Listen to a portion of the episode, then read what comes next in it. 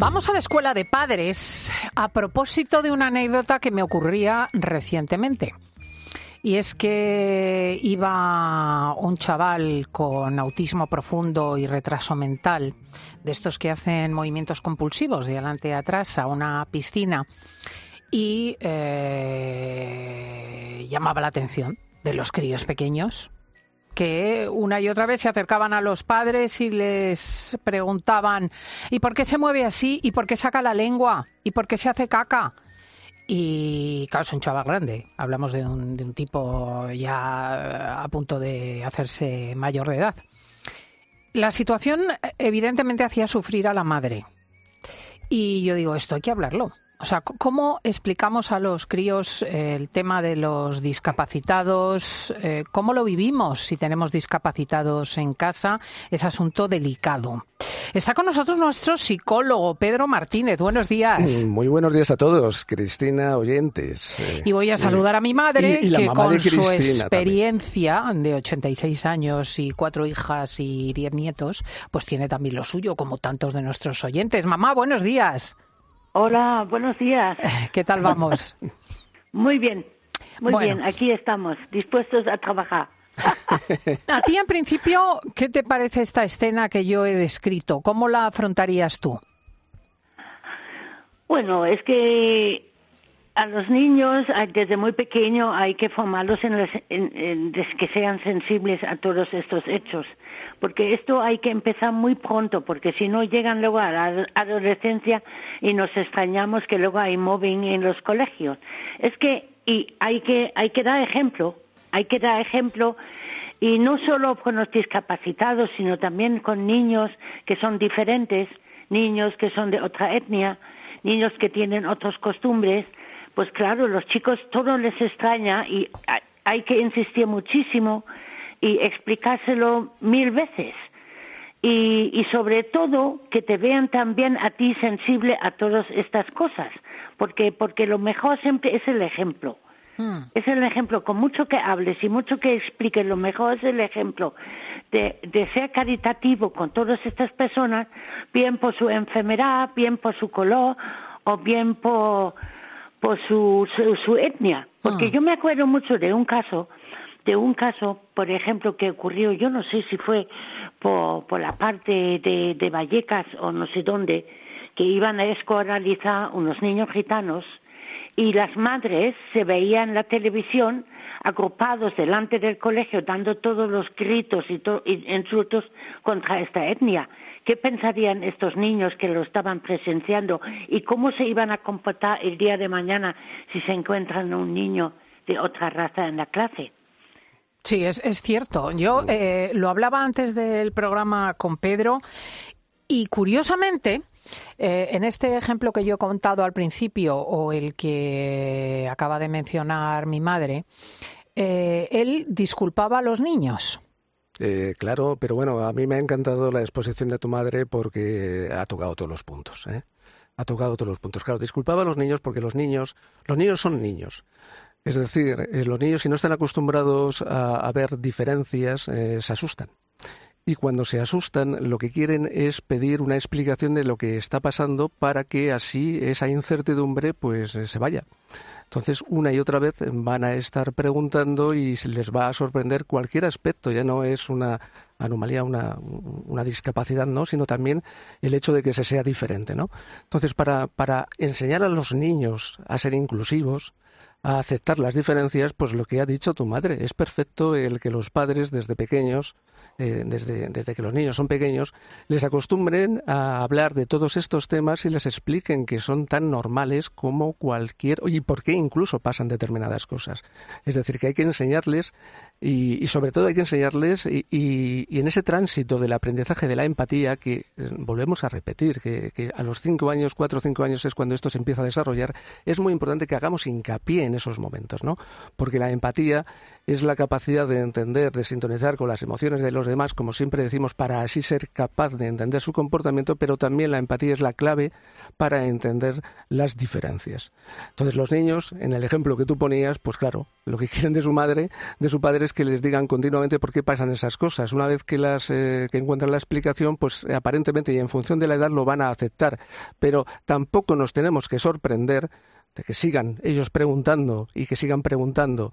Eh, muchos padres de niños con discapacidades entienden estas cosas. Hmm. Entienden lo que, pasa es que yo entiendo también que sufran, ¿no? Tú estás en un ascensor con un chaval o una chavala con eh, un ojo francamente estrábico o con eh, movimientos hacia adelante y hacia detrás o, y entonces de repente el chavalín que está ahí dice, oye, ¿por qué saca la lengua de esta manera? Y se hace un espacio ahí de violencia dentro del ascensor, ¿no?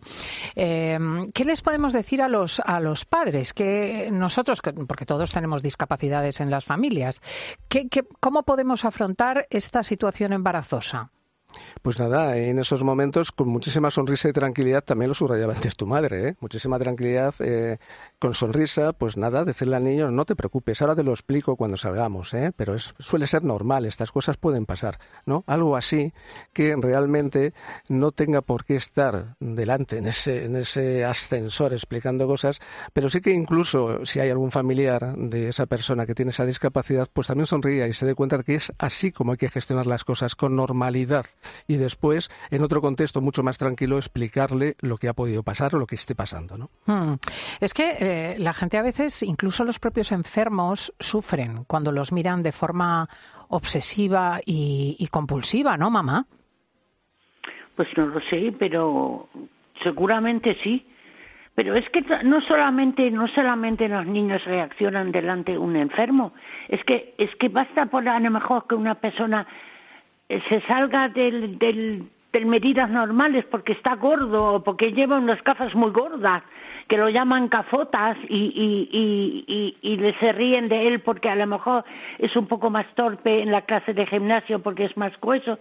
Es que son muchas cosas que los niños pues eh, ahí son si no se lo explicas y se lo dices que que, son poco sensibles porque en las clases también es muy importante, ahí también tienen un labor muy importante los maestros. Mm, para que los niños que sean diferentes, porque hay niños que son diferentes y muchas veces los cogen manías y luego de allí surge luego el mobbing, que es ya mucho más grave. Claro, es que fíjate, por ejemplo, mis monjas, cuando recuerdo, eh, vino una alumna rumana, que era, eh, además, en aquella época donde aquello era como muy relevante, ortodoxa, nosotras éramos católicas, y luego no hablaba castellano. Y entonces eh, nos reunían y nos decían, a ver, tú en el pupitre de al lado, tú en el de atrás y tú en el de adelante. Y el cuidado con esta persona todo el rato.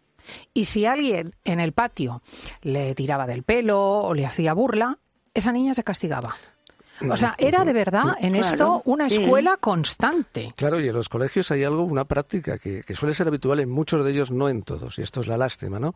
Y es que cuando eh, va a ingresar en el aula alguna persona que tenga alguna eh, discapacidad o que tenga alguna característica que le diferencia de los demás, se prepara a ese grupo de clase. Se les prepara, se les eh, presenta ese caso y se les dice lo que tú estás comentando de, de estas monjas. Se les da a cada uno de ellos prácticamente la función que van a cumplir en la integración de esa persona en ese aula, ¿no? Y eso al final va a contribuir a que sea mucho más normal todo. Es decir, no esperamos a que la persona esté dentro para explicárselo a los demás, sino que lo anticipamos y les situamos a todos para que no se sorprendan y para que sepan en todo momento qué tienen que hacer. Fíjate que me están, qué graciosas, escribiendo mis compañeras del colegio y recordando que esa niña se llamaba Anca Ionesco. se acuerdan perfectamente, pero que estamos hablando de que teníamos 10 años, ¿eh? Y es que, es que te indicaban, esta persona la tienes que tutelar. Y ya nosotras mismas nos hacíamos cargo, ¿no? Eh, eh, quiero decir, si viene una persona de otra raza, si viene una persona que no puede caminar, si viene una persona que habla otro idioma, si viene una persona, lo que sea, ¿no? Pues eh, tú tienes que mm, protegerla y ayudarla. Se tiene que sentir acogida, se tiene que sentir acogida y acompañada. Y luego ya posteriormente esto, ya la, incluso la propia clase os pasaría a vosotras, ya se empieza a ver a esa persona como dentro de nuestro grupo. Ya no es diferente, ya está incluida. Mm, es eh, muy necesario esto y la verdad es que mm, eh, mi única duda es los más pequeñajos. Quiero decir, si tú efectivamente, un niño de 3, 4 años, se queda mirando al que babea o, repito, al que saca la lengua de forma compulsiva, etcétera, mm, no tiene mucho remedio y al final el humor, ¿no? Eh, más que el humor, no, hay que castigar a ese niño o a esa niña cuando lo explican y cuando lo preguntan, ¿no? Hay que, hay que entenderlo y por lo tanto con bastante tranquilidad. Hmm. Y sentido, bueno, si el sentido del humor es el que se tiene que acompañar, se acompaña el sentido del humor siempre de una seriedad, obviamente, y de una explicación posterior de lo que está pasando. Pero que no se alarmen los padres, que no se sientan avergonzados los padres por esa situación, que la entiendan, que la gestionen dentro de una normalidad y que no la subrayen todavía mucho más castigándole castigando a los niños o diciéndoles que es que esto no se puede decir. Bueno, eso no se les dice a los niños en ese instante luego se les va a hacer, como decía tu madre antes, sensibles para mm. que sepan lo que es conveniente y lo que no es conveniente a su lado. ¿Nos dejamos algo en el tintero, mamá? Pues no, no, pero es que lo que digo yo, el ejemplo es muy necesario, porque, ejemplo, si va una señora con su hijo en el autobús y entra una anciana, o entra un señor que está inválido, lo que sea, pues que se levanten y que digan al niño que se levanten, que eso hoy día casi no ocurre. Bueno, no ocurre. Eso, es, es, que es una cosa curiosa. Entre una señora embarazada, un anciano y un crío, eh, dejan al niño sentado. Yo es que no lo entiendo. No, no, es que eso ya empieza a ser una falta de respeto y de educación, que eso ya trasciende, ¿no? es decir, hay una serie de cosas que, se han perdido muchísimo. Pero a lo mejor es que nos enseñan. porque quiero, la gente en realidad lo, hace con buena intención. Dice, pobre niño, ¿no? Los niños, la infancia hay que protegerla. Bueno, es que una forma de proteger a la infancia es enseñarle el camino. Claro. Entonces, eh, hay mucha gente que yo creo que no le han dicho, entre el anciano y el niño es el anciano el que se tiene que sentar. Pero es que en nuestras épocas, como yo siempre digo, esto era, esto era vamos, esto era como el valor en el, en el, ejército, se sobreentendía, ¿no? Que tenía que ser así. Hoy en día no, hoy en día... Es que hay que enseñarlo. Tenemos que vindicar que, de nuevo, la escuela, la familia, el barrio, sean en esto la tutela, ¿no? Eh, por cierto, antes de despediros, pedir a la gente que piense cómo se relaja. Porque vamos a hablar de eso en la tertulia de chicas, que a lo mejor tú pues tienes una música preferida o una compañía a la que llamas por teléfono, una señora como mi madre, sedante o resulta que lo que te gusta es eh, cocinar, o mm, yo qué sé, eh, hacer agujeros en la arena, lo que sea. Vamos a hablar de cómo nos relajamos, de cómo le quitamos hierro al asunto, de cómo hacemos para estar más tranquilos y felices. Eh, ¿Tenéis en este sentido alguna yo manía? Siempre digo, yo siempre digo que la vida contemplativa, es decir, cinco o, diez minutos contemplando el paisaje, andando, a mí es que me relaja muchísimo hacer ejercicio andar sobre todo y ver las cosas que están a mi alrededor, fijarme en ellas. Oye, ¿sabes lo que dice Paulete? Y tiene toda la razón porque lo he aprendido yo, que la misa relaja. Por supuesto. Hoy que es domingo. ¿Y mamá qué hace para relajarse? Pues hay muchas cosas, hay muchas cosas. Eh, leer no, no relaja mucho, ni, ni pintar tampoco, porque yo, es que yo me ponía casi más nerviosa. Pero, pero, por ejemplo, yo como es que lo ideal es es como decís vosotros pasear pero como yo ya tengo problemas con el andar y y ya no puedo dar paseos pues me tengo que me siento me miro por la ventana observo a los pájaros y, me tranquilizo y además es que ahora como llevo una vida mucho más tranquila la verdad que tengo poco poco pocas situaciones de estrés bueno, tú tampoco eres una persona que se deje llevar por los nervios. Mamá, luego te llamo. Un abrazo. Gracias a Pedro Martínez. Y el teléfono para que nos mandéis vuestras formas de relajaros. 666 55 40 00.